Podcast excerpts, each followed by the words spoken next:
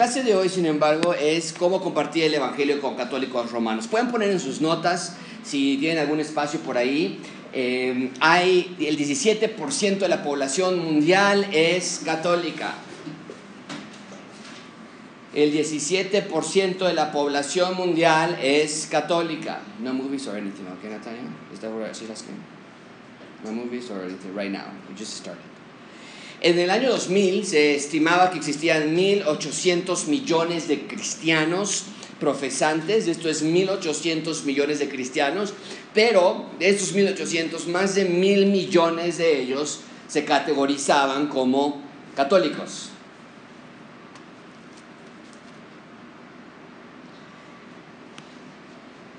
Puede ser complicado para nosotros hablar del catolicismo como una religión separada de nosotros, porque la Iglesia Católica, y ustedes han crecido y han tenido tal vez una buena conexión con, con ellos a través de diferentes maneras, pero la Iglesia Católica usa, usa los mismos términos que nosotros ocupamos.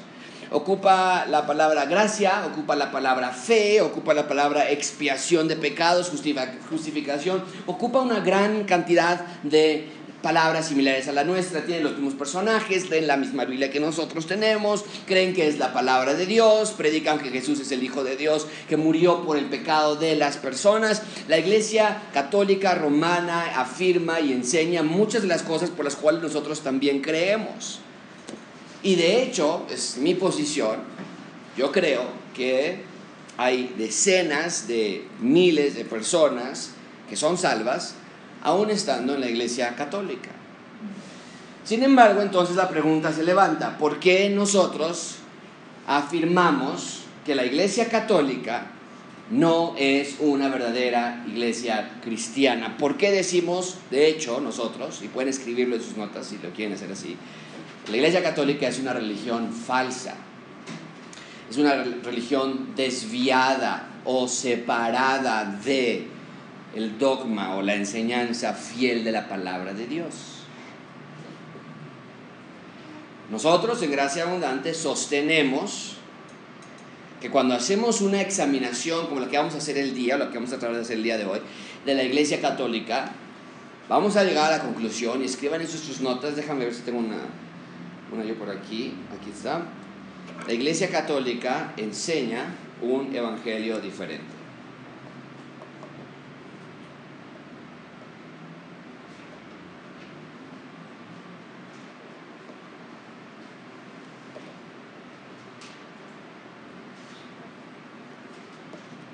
La Iglesia Católica enseña un evangelio diferente. Los romanos, perdón, la Iglesia Católica romana enseña, dice que la salvación se obtiene por medio de Cristo y hasta ahí nosotros diríamos, excelente, está bien, pero ellos sostienen que no nada más es solamente a través de Cristo.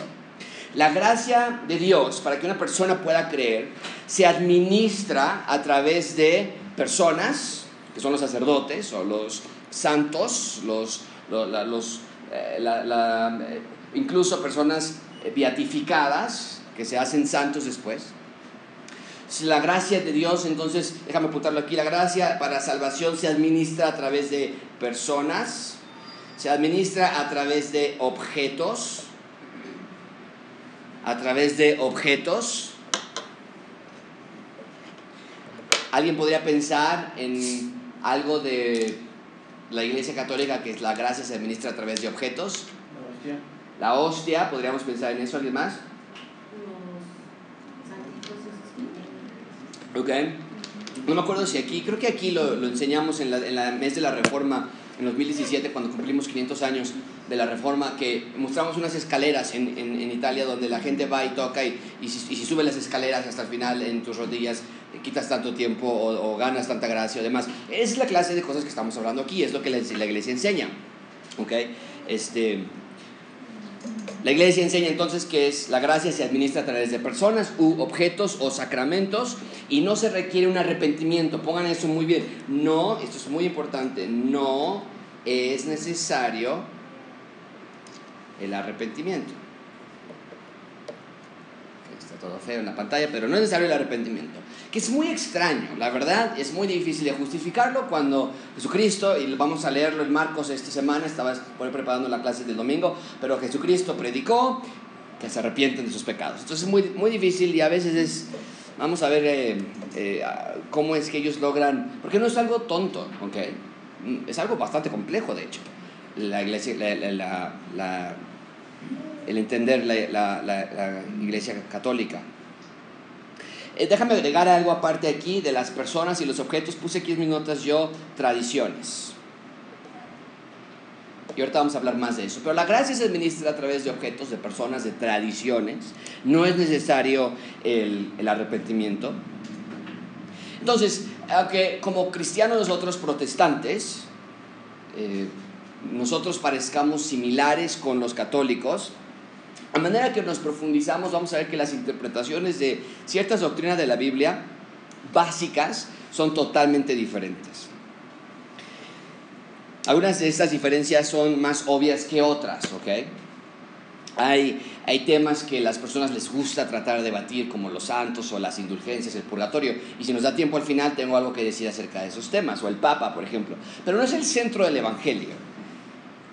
Y, el problema de la, entre la Iglesia Católica y, nosotros es, ese es el núcleo del Evangelio, que cuando empezamos a estudiar cómo una persona puede ser salva, entonces ahí la diferencia es abismal entre, uno, entre nosotros y ellos.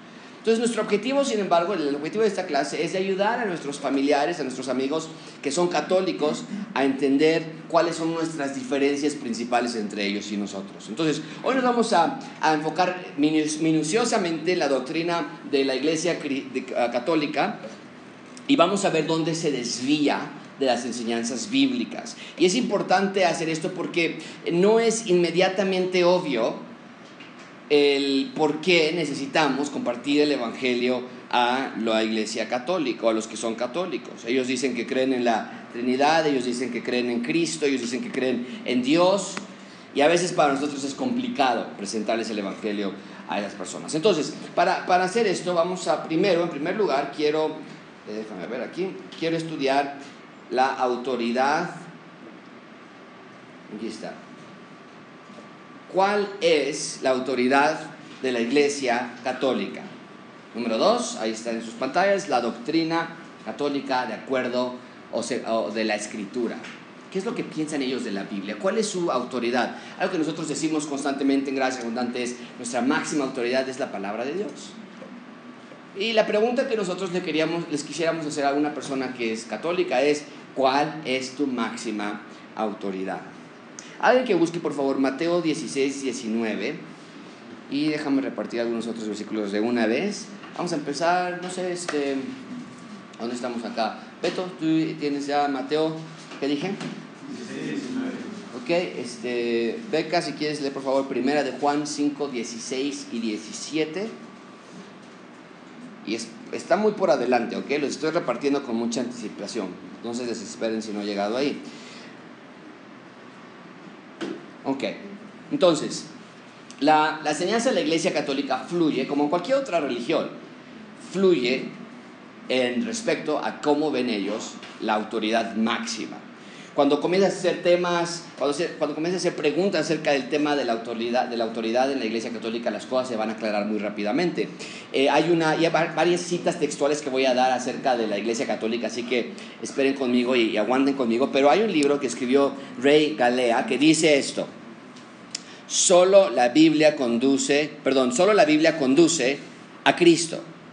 La Biblia más otros medios de revelación conducen a Cristo más otros medios de salvación.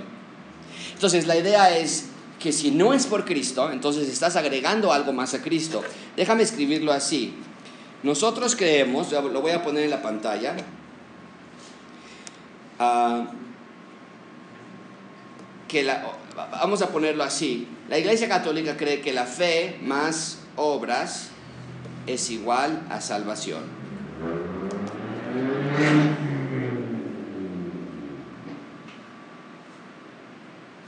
Nosotros creemos que la fe es igual a salvación más obras.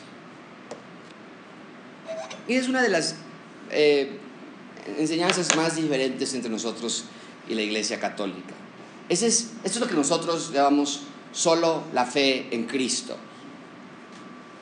Pero la Iglesia Católica enseña que la Biblia tiene autoridad, mucha atención con eso, pero que no es suficiente. La palabra de Dios, el libro que ellos eh, llevan en sus manos, ellos dicen, este libro no es suficiente. Y no nada más no es suficiente, sino nada más puede ser interpretado, mucha atención con esto, por el clero de la Iglesia Católica. Solamente los sacerdotes, solamente los que son parte del grupo de los cardenales y los obispos pueden interpretar la Biblia claramente. De hecho, no es hasta recientemente que las misas, las clases se daban antes en latín, porque no era para el pueblo, no era para la gente en general escuchar la palabra de Dios. Y muchas veces, por lo menos en México, ni siquiera los sacerdotes entendían el latín. Lo podían leer, pero ni siquiera sabían qué decía. La Iglesia Católica, mucha atención con esto, como institución, como organización. La Iglesia Católica dice, nosotros estamos por encima de la palabra de Dios. ¿Por qué? Bueno, si nos vamos al tiempo de del inicio de la, de, la, de la historia de la iglesia, los primeros 400 años, amigos, de verdad, todo pende alrededor de sus primeros 400 años.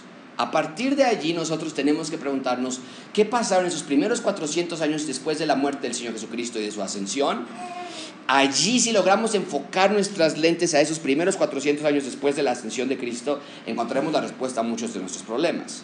Esos primeros 400 años hubo varias personas, varios teólogos católicos, cristianos, que era lo único que había en ese entonces, no había cristiano y bautista, y eran todos cristianos, católicos, y la palabra católico es la palabra universal, era, era la religión universal.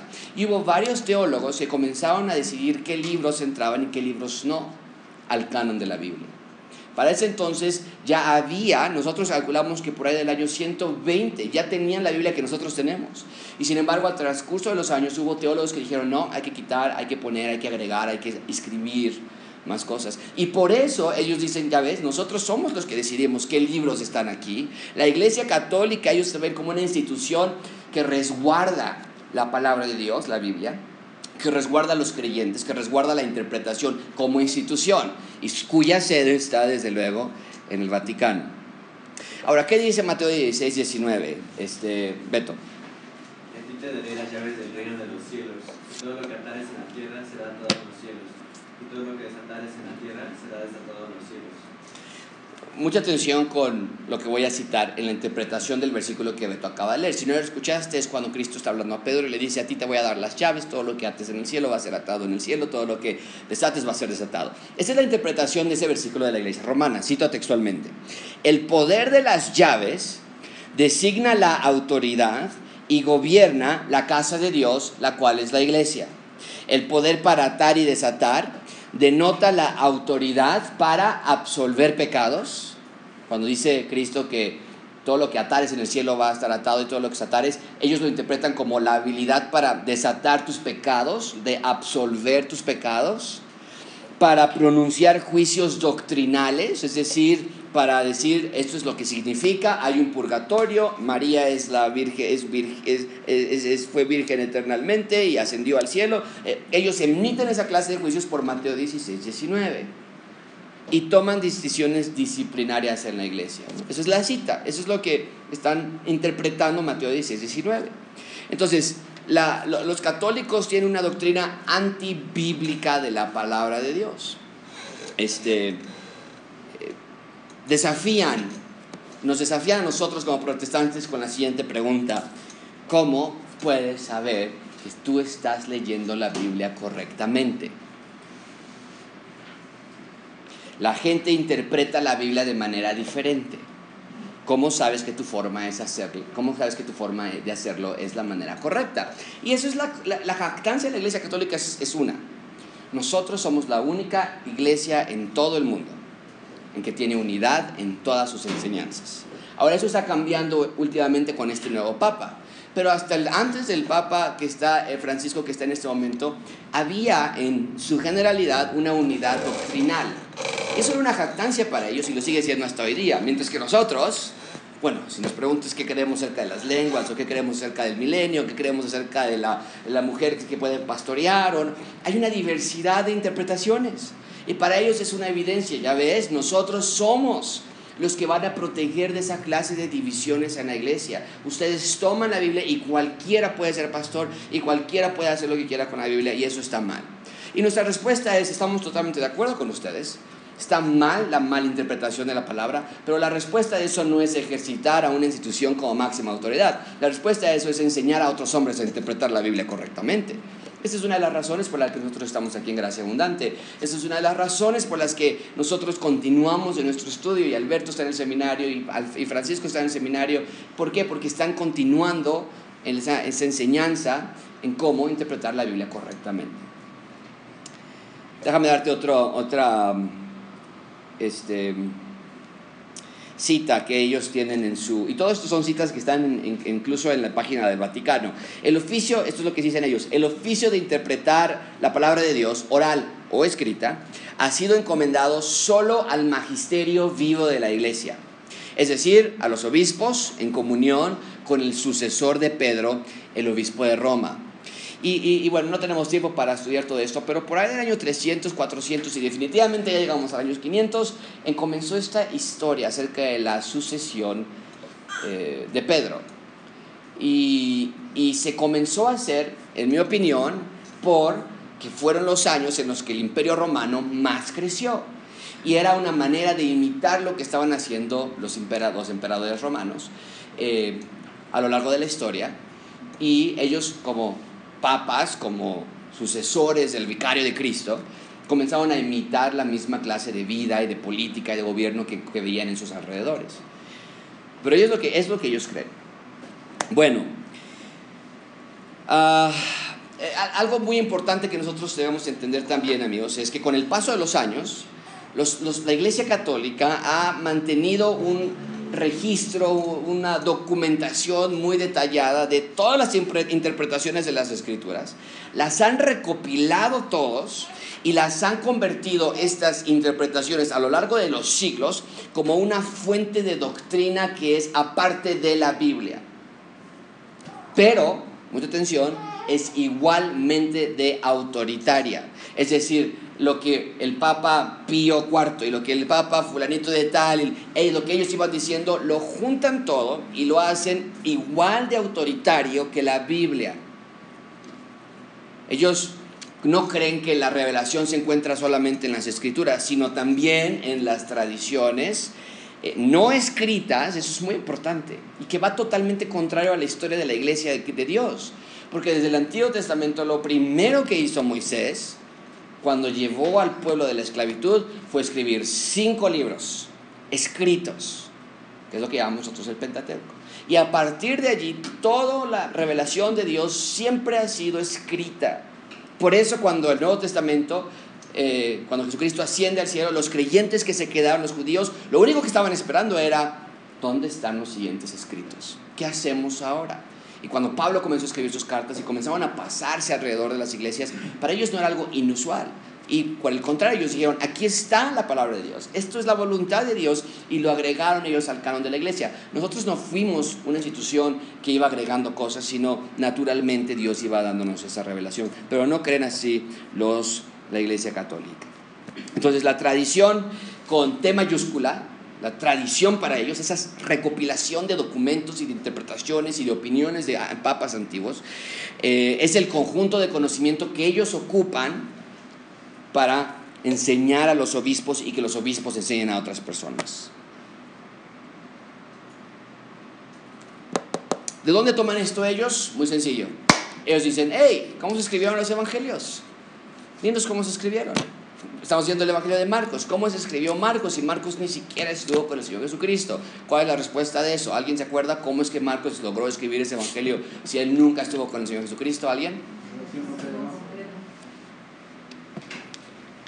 Fue una historias, fueron recuerdos que Pedro los daba y Marcos los inmortalizó en su Evangelio. Y ellos nos dirían, es lo mismo que estamos haciendo nosotros. Y sin embargo hay una gran cantidad de versículos y de pasajes que nosotros podríamos ocupar del Antiguo Testamento para decir que eso no es así. Pero ellos, eh, insisto, quiero, quiero mencionar la lógica porque no es que estén inventando, para ellos hay algo serio en decir, pues si Marcos lo hizo, ¿por qué no el Papa lo puede hacer también? Okay. Entonces, de ahí resulta que la iglesia no saque exclusivamente la, la escritura, de la escritura todo lo revelado, estoy citando, sino que la Sagrada Escritura y la tradición se han de recibir, dice el dogma de la iglesia, y se ha de respetar con el mismo espíritu de devoción. Por eso cuando Martín Lutero se levanta y dice, no me voy a, retractar, lo quieren matar. Y 100 años antes de, de Martín Lutero había ya sucedido y habían matado ya a pre-reformadores, ¿ok? Bueno, ¿alguna pregunta en este respecto? Déjame darte antes una, un ejemplo de lo que están enseñando ellos. Que hay varias citas que nos dan, pero no quiero leer todas, pero eh, uno de los, de los ejemplos que tenemos es este. En 1854 se decretó que María había nacido sin pecado original y que nunca pecó.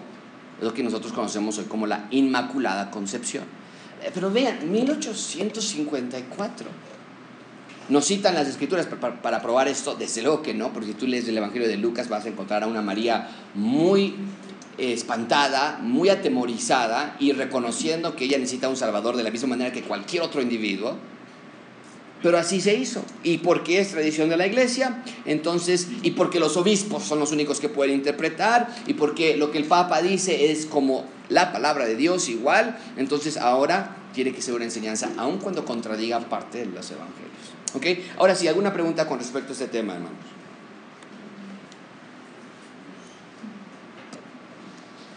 ¿Alguien? ¿Ok? Seguimos entonces. En tercer lugar, número tres, en sus, en sus hojas la doctrina católica romana de la salvación. Esto tiene que ver, ya vimos entonces qué es lo que piensan de las escrituras. Dijimos, las escrituras son importantes para ellos, pero no son lo único. Definitivamente no es lo único.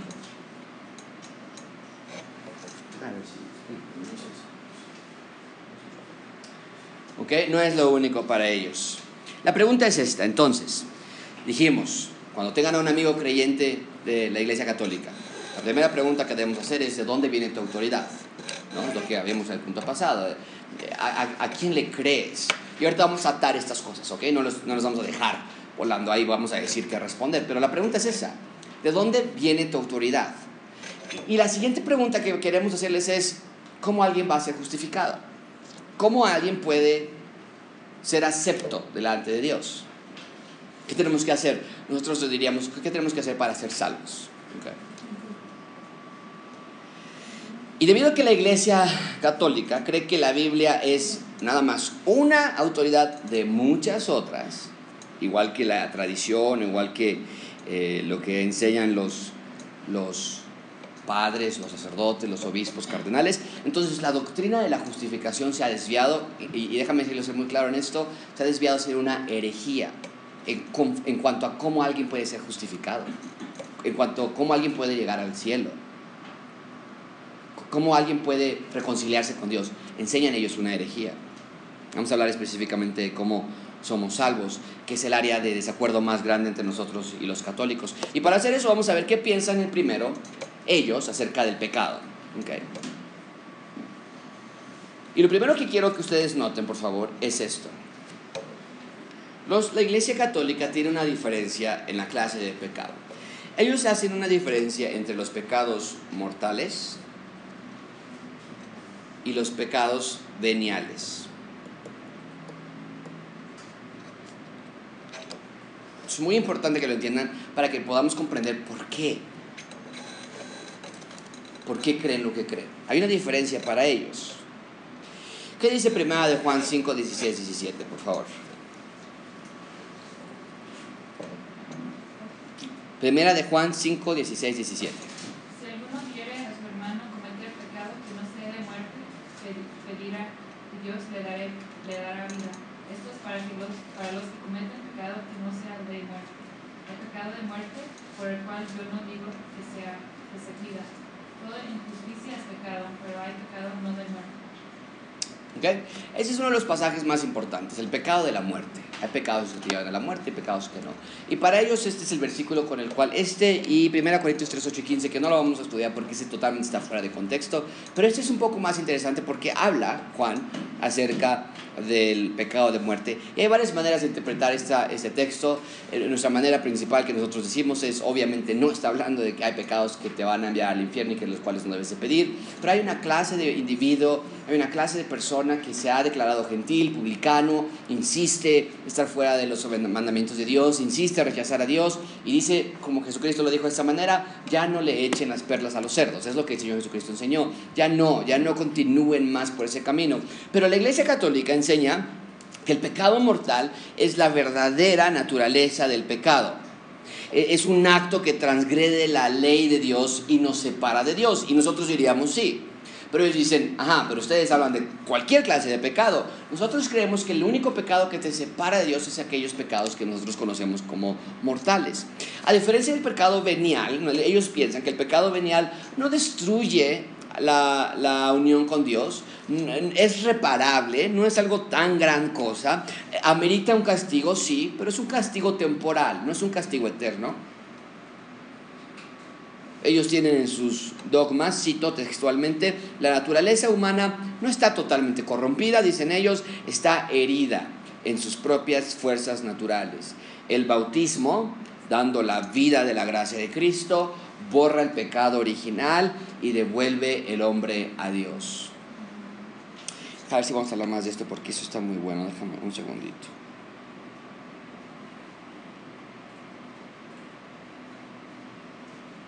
Tal vez lo voy a mencionar después, ya no me acuerdo si lo apunté para después. Pero de tal manera que si tú piensas en esto, por supuesto que vas a querer bautizar a tu, a tu bebé cuando nazca.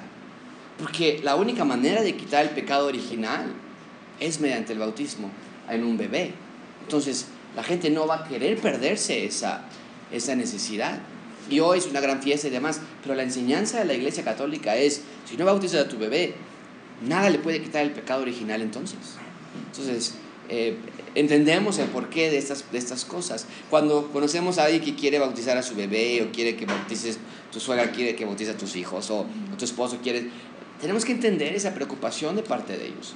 Y más allá de decirle, no, eso es, eso es del diablo, vete de aquí, que nada se acerque a mí, ¿no?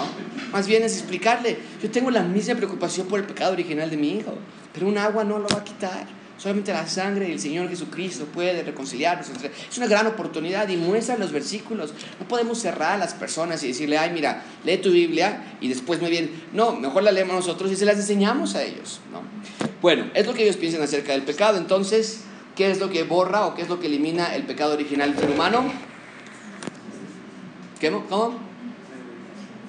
Bueno, la, Iglesia Católica, sin embargo, enseña que lo único que borra el pecado original del ser humano es el bautismo, aunque el bautismo especialmente de los bebés, de los infantes. En segundo lugar, vamos a ver qué es lo que dice la, la Iglesia Católica acerca de la gracia. Déjame ponerlo, ¿ok? Acerca de la gracia. Si tuviéramos que buscar la palabra gracia en un diccionario católico, encontraríamos muchísimas entradas porque la pregunta sería, ¿cuál gracia te refieres? La gracia no nada más es un favor de Dios que nos da inmerecidamente. Para ellos la gracia es la intervención, mucha atención con esta, este vocabulario que podría sonar correcto, pero no lo es. La gracia es la intervención que Dios nos da para ayudarnos a ganarnos su favor. Él te ayuda a que ganes el favor ante Él. Cuando hablamos de favor, hablamos de salvación. Él te va a ayudar para que seas salvo, para que puedas hacerlo, para que lo logres. La vida del católico es una vida rigurosa.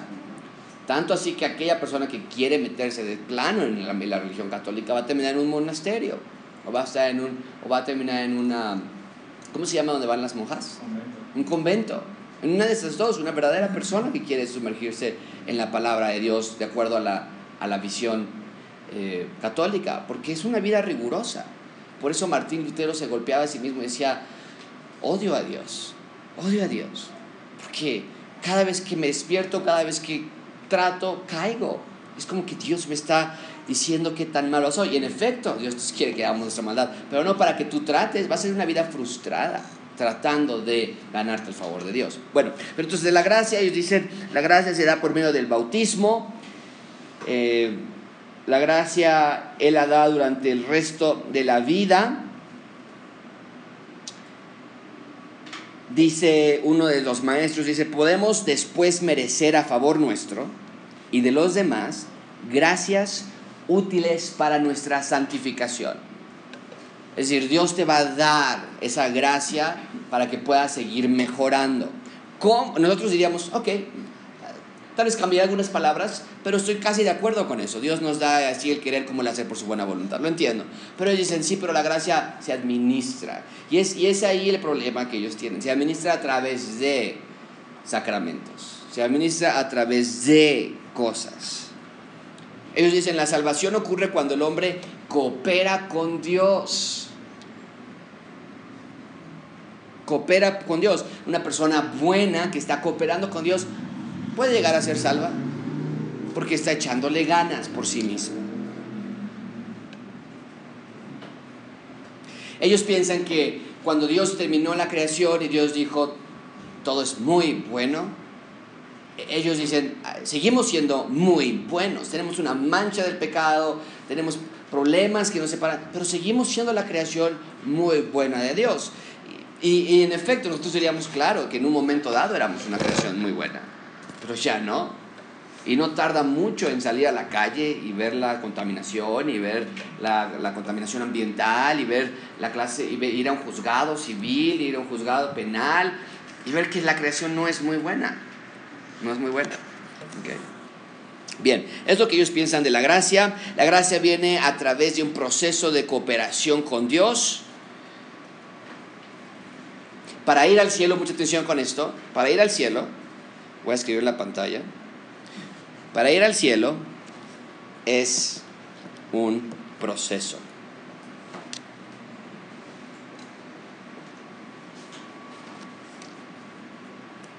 A base de desempeño.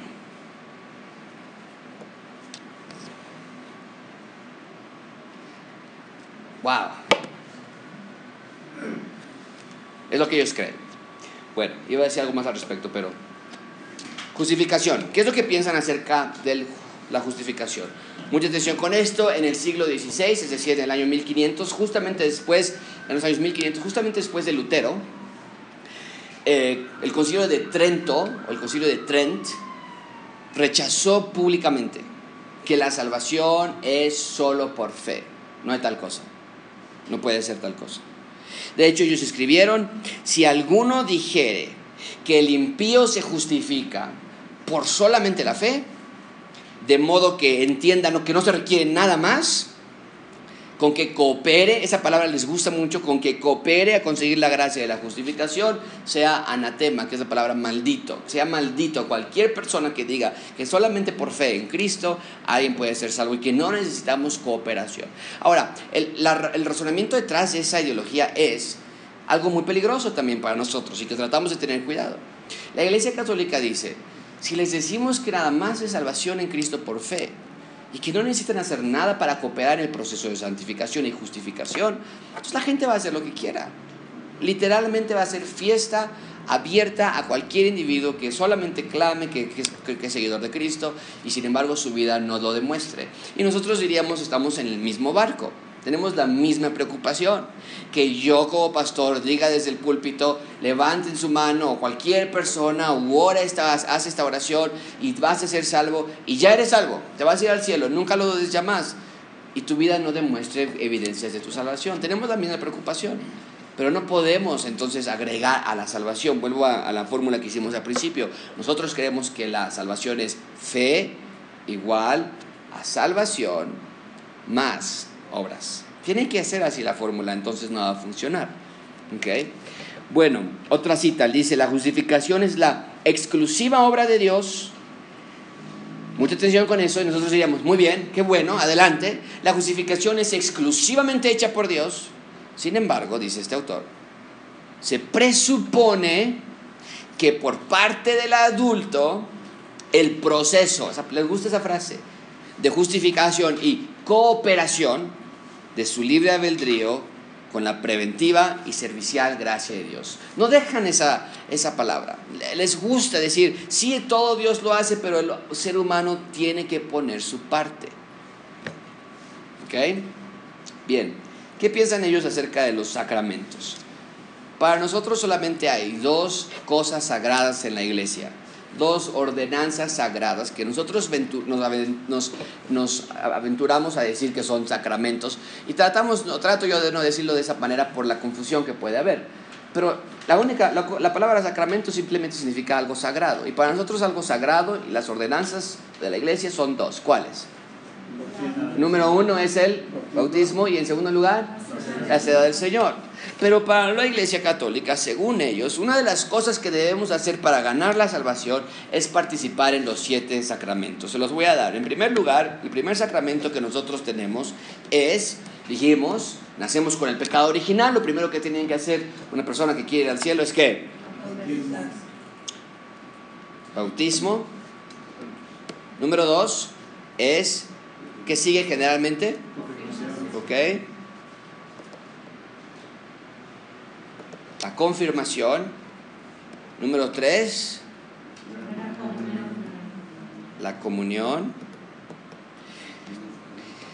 Ah, y esto va más con la, con la Eucaristía, lo que nosotros hacemos, bueno, lo que ellos hacen cada semana.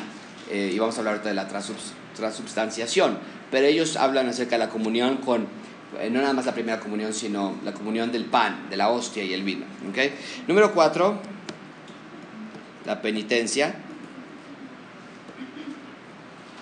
Para ellos, hacer penitencia es lo que Pablo quiso decir cuando él dijo que nos teníamos que arrepentir.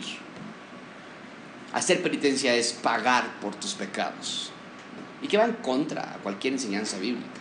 Empezando con el padre de la, de la fe, que es Abraham, que él creyó y fue contado por justicia y hablamos acerca de, de, él porque llevó a su hijo a matarlo en Génesis capítulo 22.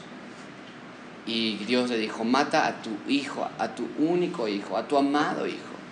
Y esa frase nos debe recordar inmediatamente en algún otro único hijo, un amado hijo. Pero Abraham le dice, mata a ese hijo. Y, y en lugar de, de, de Isaac morir, la, la, idea es, no tiene que morir él, alguien más va a morir en su lugar. Pero la iglesia católica dice, no, no es suficiente la muerte de Cristo. Tú haz tu propia penitencia por tus pecados. Número 5. ¿Ok? Órdenes sagradas.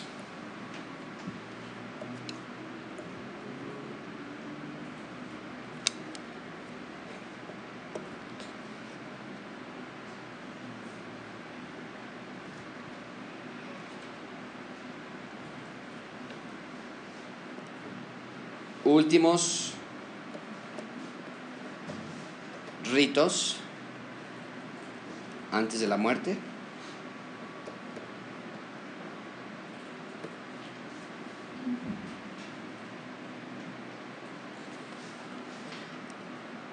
Número 7, matrimonio, que para ellos también es una, un sacramento.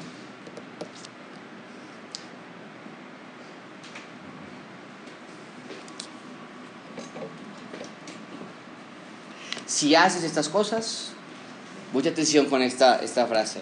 Eres merecedor de la gracia de Dios si haces estas cosas.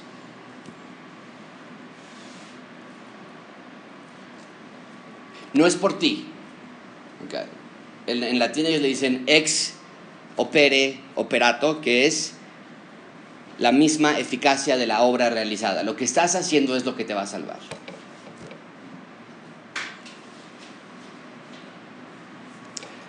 Dicen ellos, la Iglesia Católica, y cito textualmente, la Iglesia afirma que para los creyentes los sacramentos de la nueva alianza, es decir, nuevo pacto, son necesarios para la salvación. Entonces el bautismo del niño elimina el pecado original, justifica a la persona como hijo de Dios y ya se va a ir al cielo, independientemente de lo que haga el resto de su vida. Tal vez tengan que pasar cierto tiempo en el purgatorio, vamos a hablar del purgatorio, pero independientemente es salvo. La confirmación es el proceso en el que se derrama el Espíritu Santo de, la, en la persona. La confesión es lo que te permite el perdón de pecado mortal. La Eucaristía es lo que expía el pecado e imparte la gracia de Cristo al que la recibe. Las órdenes sagradas se, se canalizan a través del rito de la unción de los enfermos o unción extrema cuando estás a punto de morir. En fin, hay una cantidad de cosas impresionantes en ese sentido. Bueno, siguiente punto, el perdón.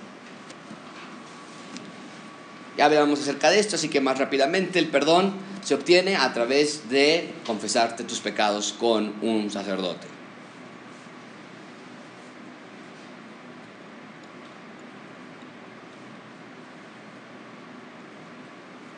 Tiene que haber una oración arrepentimiento de pecados. Yo sé que les dice que no piensan ellos en el arrepentimiento de pecados como necesario para salvación, pero me refiero al arrepentimiento genuino, único, exclusivo de la salvación. Para ellos es cada vez que pecas tienes que volver a salvarte. Tienes que si, si quieres eliminar ese pecado mortal en ti. Eh, oración, buena obra y autosacrificio. Esa es la, la, la fórmula del perdón. ¿Quieres el perdón? Ok, entonces tienes que hacer una oración más una buena obra más autosacrificio es donde vemos que se van de rodillas o que tienen que dar tanto, o que tienen que algo, que les duela. Noten por favor que puedes hacer penitencia en nombre de otra persona. También es válido para ellos. Puedes hacer penitencia incluso de una persona ya muerta. Eso es muy importante que lo entiendan. Y estás trabajando el perdón de esa persona, sacándolo del purgatorio. Entonces la justificación para ellos, el perdón de pecados es un proceso para preparar que alguien pueda ir al cielo. Seguimos, letra F, el purgatorio. Ahora, la, la, doctrina del purgatorio tenía que nacer. No podía la Iglesia Católica ir sin enseñar acerca del purgatorio. Porque para ganar la salvación en esencia tiene que ser virtualmente perfecto o cercano a perfecto y nadie puede lograrlo. Entonces tenían que, crear un lugar intermedio para que las personas que no fueron suficientemente buenas puedan entrar al cielo cuando mueran, eh, llegar a ese lugar, pagar por sus culpas, purgar de todo lo malo que hicieron y que no pudieron ellos hacer penitencia por ello y después, sin tener que ir al infierno, después poder ir al cielo. Eh, la Iglesia Católica no enseña que cualquier persona pudiera ir al purgatorio, simplemente las personas que tuvieron pecados veniales que no fueron, no fueron pecados mortales. Entonces no es como que cualquiera puede ir ahí. Es lo que dicen ellos. Cito textualmente, un lugar, el purgatorio es un lugar o condición de castigo temporal para aquellos que dejando esta vida en gracia de Dios, ¿no tienen esa frase otra vez? No están completamente libres de faltas veniales, o sea, se les fue por ahí algo. O no han pecado o no han pagado completamente a satisfacción sus transgresiones.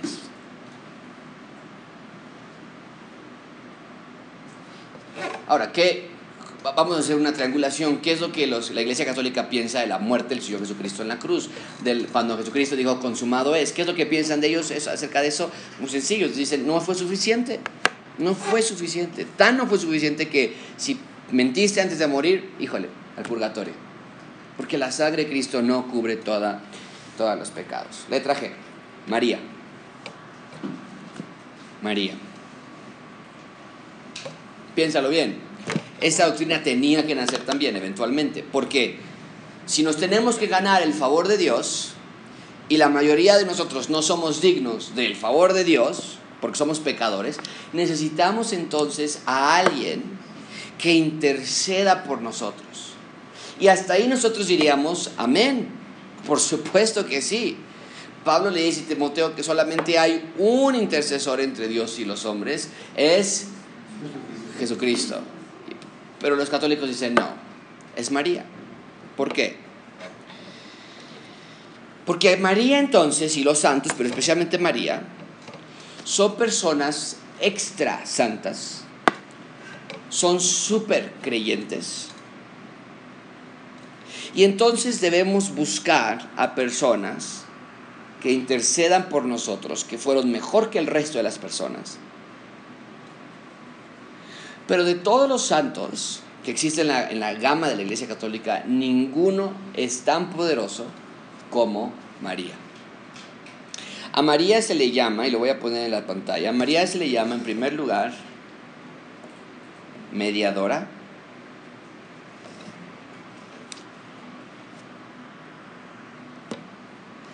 Literalmente, la Iglesia Católica enseña que María cooperó con Jesucristo para la redención de nuestros pecados, al ser ella la madre.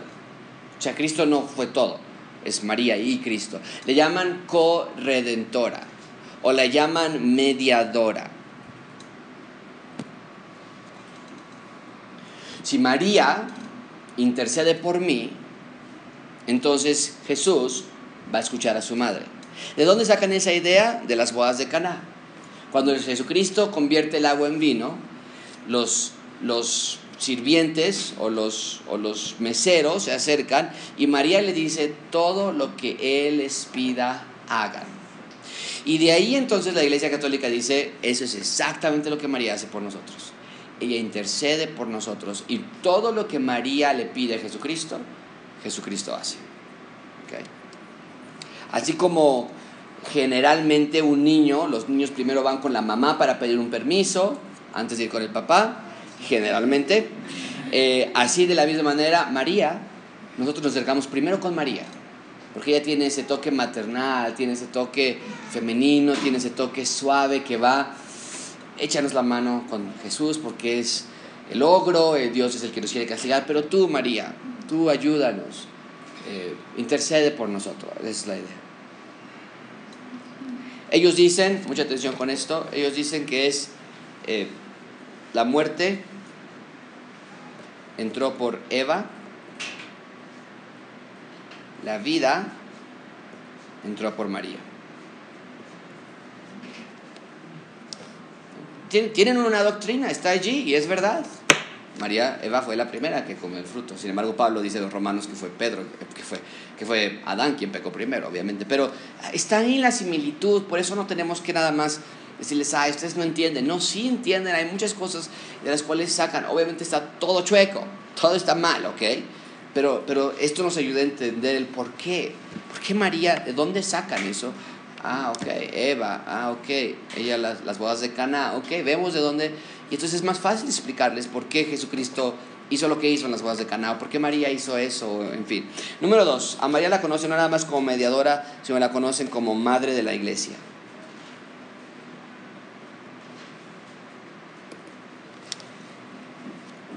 Es la líder espiritual de todos los creyentes.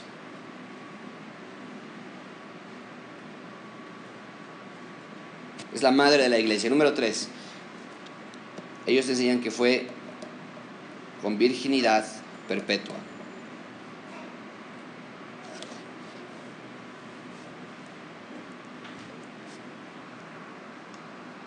Permaneció virgen para toda su vida. Cuando las escrituras nos hablan de los hermanos de Jesús, simplemente para ellos significa primos. Y, tienen, insisto, antes de cerrar cualquier argumento, pensemos en nosotros los, nuestros propios argumentos. Porque nosotros también tenemos un argumento importante que explicar cuando nos dice que Dios es el, el Padre de Cristo.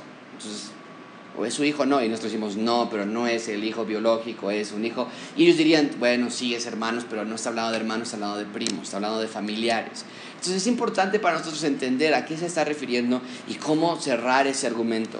No nada más virginidad perpetua, ellos piensan que tiene, María fue de inmaculada concepción.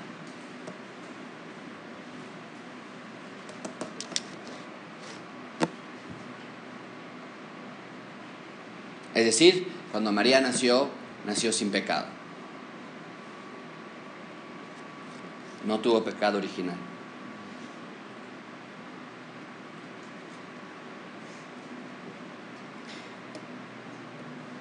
Siguiente, ella tuvo una ascensión al cielo. Pero vean cuándo se hizo esta, esta enseñanza, ¿ok? En 1950, el Papa Pío XII declaró que María nunca murió, sino que cuando terminó el curso de su vida terrenal, Dios simplemente la tomó y la llevó al cielo, a su gloria celestial. Bueno, toda una, una serie de cosas que, que sea la Iglesia Católica. Entonces, la Iglesia Católica enseña María, la pureza de su vida sin pecado, su obediencia a la voluntad de Dios Padre y su mediación e intercesión celestial. No hay ningún lugar donde María, como representante de la humanidad, no reclame la singularidad de Cristo. Lo que Cristo se merece, lo, antes lo merece María por ser la madre de Cristo. Bueno, ¿alguna pregunta hasta aquí, amigos?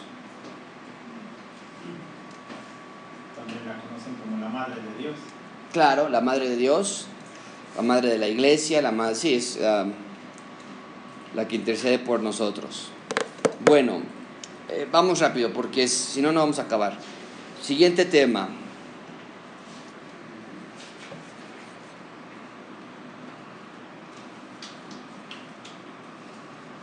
Cuarto, ok, aquí estamos. ¿Cómo, cómo entonces evangelizamos a, los, a, los, a las personas que son católicas?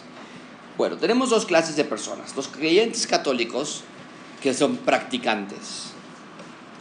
Y cuando encuentras a alguien que es practicante, que conoce de la iglesia, que conoce el dogma, que va a las misas, que atiende el- eh, los consejos de la iglesia católica, que vive de acuerdo a lo que la iglesia enseña, ah, mi, mi recomendación es ir al punto de la autoridad. ¿Dónde está la autoridad? ¿Dónde? Alguien que busque, por favor, 2 Timoteo 3:15. Alguien que busque Santiago 1.18. Sigamos acá. Neri, tú puedes buscar primera, 2 Timoteo 3.15, por favor. Eh, Lupita, puedes buscar, eh, ¿qué dije? Santiago 1.18, por favor. Este, ya eh, se me fue tu nombre, el- nombre de tu amiga. Ari, si nos puedes apoyar con Efesios 2.8, por favor, Ari. Efesios 2.8 y ya. Estamos a punto de acabar, ¿ok? Entonces, cuando tenemos a, a personas que creen en todo esto, la, la parte importante es hablar de la suficiencia de la escritura. ¿Dónde está la autoridad? Y, y llevarlos a 2 Timoteo 3.15. ¿Qué dice 2 Timoteo 3.15? Dice, y que desde la niñez has sabido las sagradas escrituras, las cuales te pueden hacer sabio para la salvación por la fe que es en Cristo Jesús. Ok, entonces Pablo nos dice que las escrituras son el vehículo por el cual alguien puede encontrar salvación. No necesitamos a María, no necesitamos a los sacramentos, no necesitamos nada más.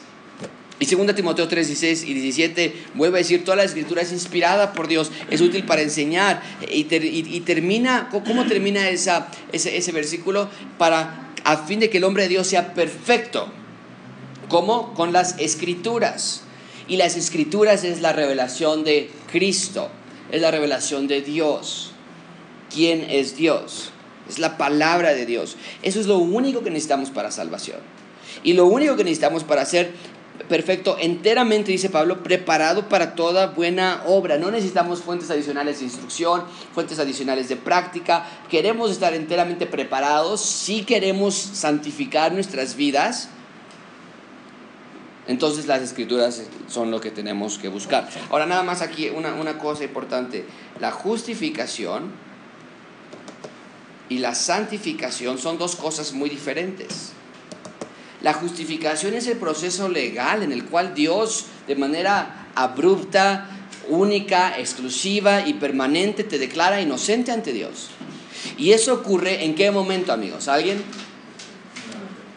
¿Perdón? En el, momen- en el momento de arrepentimiento, en el momento que somos salvos, en ese momento Dios te declara justo. Y eso es un momento único y exclusivo y nunca se va a volver a repetir. Dios no te justifica todos los días. Sin embargo, la santificación, aquí sí este es un proceso. Este sí. Esto lleva años. De hecho, el pastor Kerry nos habló, el pastor Kerry nos habló acerca de esto que llega hasta el día del Señor Jesucristo. Hasta ese día se va a completar la obra. Ese proceso de la santificación ocurre de manera eh, simultánea, en el sentido de que al ser ya justificados ante Dios ya somos santos, pero en nuestra obra, en nuestra vida terrenal, aún continuamos batallando con ese aspecto. Y cuando hables con una persona que es creyente y que conoce y que entiende, entonces vamos a Efesios 2.8, que nos dice que Porque por gracia sois salvos por medio de la fe, y esto no de vosotros, pues es don de Dios. No, y, y el versículo 9, perdón que no te dije que lo leyeras, pero léelo también. No por obras para que nadie se gloríe. La salvación no es por obras. Es muy importante que entendamos eso. Si fuera por obras, John MacArthur siempre dice, si yo pudiera perder la salvación, la perdería. Y la perdería constantemente. Porque nuestras obras son terribles. Nuestro, nuestra mente, nuestro corazón es engañoso sobre todas las cosas. Y eso es muy importante. Eh, eh, mucha atención con esto, amigos. Déjame, déjame ver si lo,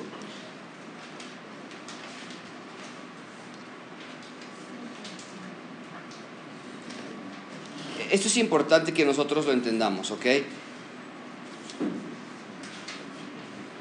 Dios, mucha atención con esto, Dios no pesa el tamaño de nuestra fe. ¿E- ¿Entendemos eso, amigos? Es, para mí es muy importante que lo entiendan. Dios no mide qué tan profunda es tu fe. Porque la salvación no está en qué tanto puedas tú entender de la palabra de Dios. Por eso nosotros creemos que un niño puede ser salvo, sin entender muchas otras cosas acerca de la salvación. Entonces, para aquellas personas que sienten que no hemos llegado, me falta mucho y, y casi es como una vergüenza ante Dios, estamos viéndolo con los lentes incorrectos. Dios no se avergüenza de nosotros porque Dios no se puede avergonzar del sacrificio perfecto de su Hijo que por, dio por nosotros. Cuando nosotros sentimos que estamos decepcionando a Dios, estamos tomando el sacrificio de Cristo, lo estamos poniendo atrás de nuestra mochila y lo cerramos y decimos, Señor, veme qué tanto me falta. Pero el punto es totalmente lo opuesto, es decir, Señor, no, tú ya me ves perfecto, yo ya soy limpio sin mancha ante ti. Y sin embargo continúo batallando, ayúdame y dame un odio por el pecado y ayúdame a vivir una vida saludable y santa de la manera en que tú ya me ves. Entonces, eso es importante que ustedes lo entiendan. Esa, esa clase de vida del creyente que es frustrada, no lee mi Biblia hoy, ay Señor, mira, ya no sé ni-". A veces, en mi caso personal, yo decía, ya no quiero ni orar. Me da vergüenza. ¿Cómo voy a acercar a Dios otra vez? Eh, Esa, clase, esa es una vida de obras, de obras, salvación por obras. Como si Dios estuviera llevando un, un tanteo de cuánto, cómo vamos. A ver, híjole, yo, yo esperaba mejor eh, para ti. Eh, Nosotros no somos acciones, amigos. Eh, Mi esposa y yo invertimos en, en, algunos, en algunas bolsas en Estados Unidos y checamos nuestra acción. Y el, y el mapa va así, va hacia abajo y a veces va hacia arriba. Nosotros no somos acciones porque jamás vamos a dar valor a nada.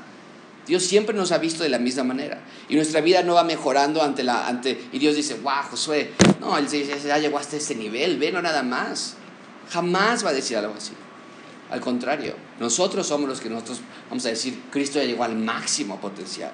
Yo lo único que tengo que hacer ahora es disfrutar mi vida de creyente, disfrutarla, gozarme en ella y dolerme cuando hay pecado y evitarlo.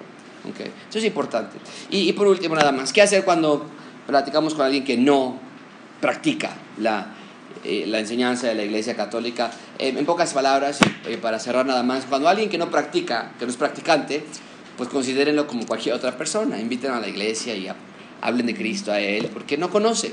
Esa persona pues, va a, las- a la iglesia católica cuando hay bautizos o cuando hay bodas o cuando hay algo y ya, nada más. No, no, hay, no hay nada que sustente su fe y, y- y lo único que necesita es, es como cualquier otra persona y invitar a la iglesia y- y platicar con ella. Pero el problema es aquellos individuos que, que piensan que María, o que piensan que el, que el sacerdote, o que piensan que el bautizo, que piensan que la confirmación. Y, y con esto que estudiamos hoy es importante que ustedes puedan entender el por qué.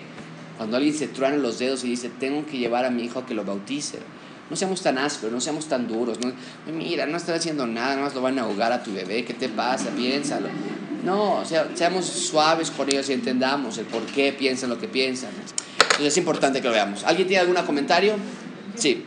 Pero hay mucha gente que no tiene bueno, también estudiado todo esto de, la, de María, sino que porque se lo quisieron creer desde chiquillos, No, ella te hace los milagros, bueno, pero ya investigaste, yo, se, yo les he preguntado, ¿ya investigaste el por qué? ¿De dónde sale María?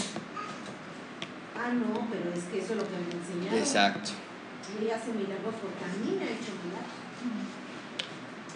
Sí, Porque yo le pedí, yo les he dicho, pídele un árbol y también te lo hace. claro.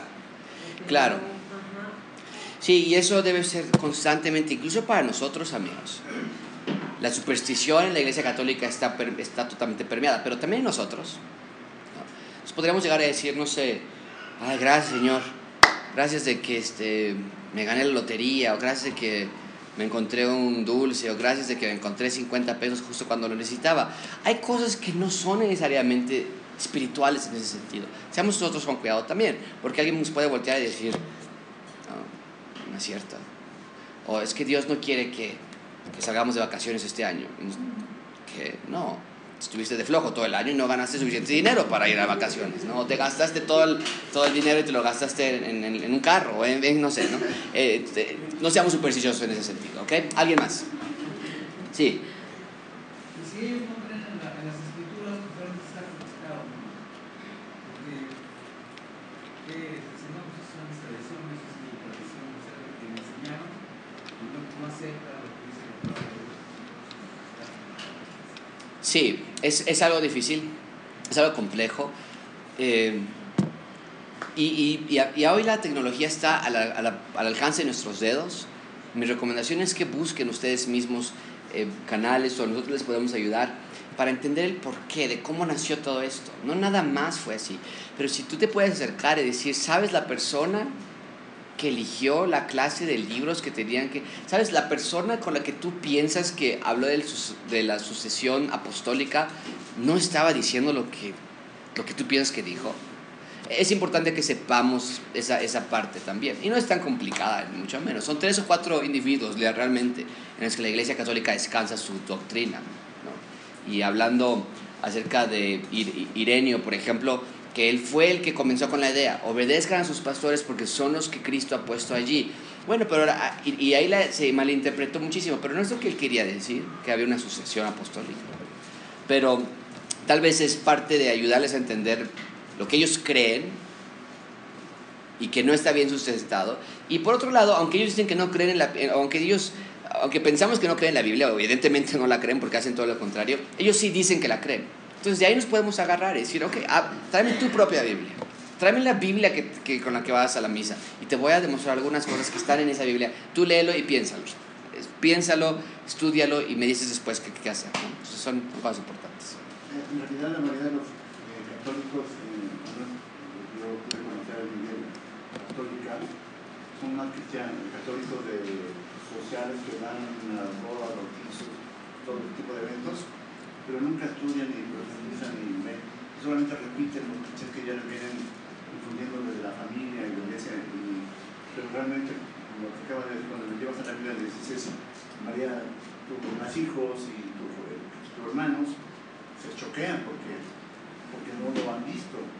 Pero cuando tú confrontas, tu tu Biblia, lo tu. Y sí, y, y esto es un recordatorio para, para lo que vimos desde la primera clase. La salvación es un acto espiritual. Porque nosotros pensaríamos que con mostrarles que María tuvo hijos, la gente va a aceptar, va a creer, pues es la misma Biblia. Y no es así. Pensaríamos que con mostrarles que la Biblia dice que no nos hagamos ídolos, pensaríamos, wow, ahí con eso ya se les cae todo el argumento. Y no, porque Cristo lo dijo de esta manera, tienen ojos pero no ven, tienen oídos y no oyen. La religión no nada más es, eh, la religión es solamente una de las muchas herramientas que Satanás ocupa para vendar los ojos de los incrédulos y que no puedan ver la, la gloria del Evangelio de Cristo. Entonces, a veces por eso los debates y todas esas cosas no me gustan a mí, porque no es que con- ahorita yo le demuestro tal versículo y con eso ya se le cae todo su argumento, porque es algo del corazón. Y esa persona, ¿sabes lo que te va a decir? Cuando le muestres ese versículo y tú estés tan orgulloso que le enseñaste que María sí tuvo hijos, te va a decir, ay, pues mira, la verdad yo no sé, pero ya, y tú quédate con lo tuyo, ¿no? Y tú vas a decir, ¿qué? Pero te lo estoy demostrando, ¿por qué? Porque el Espíritu es el que hace el trabajo, no nosotros, ¿ok? ¿Alguien más? ¿Algún comentario, alguna duda que tengan al respecto? ¿Ok? Bueno, eh, sí, Brian. Hermano, no sé si lo que cuando yo hice como esa confesión, eh, cuando yo venía aquí y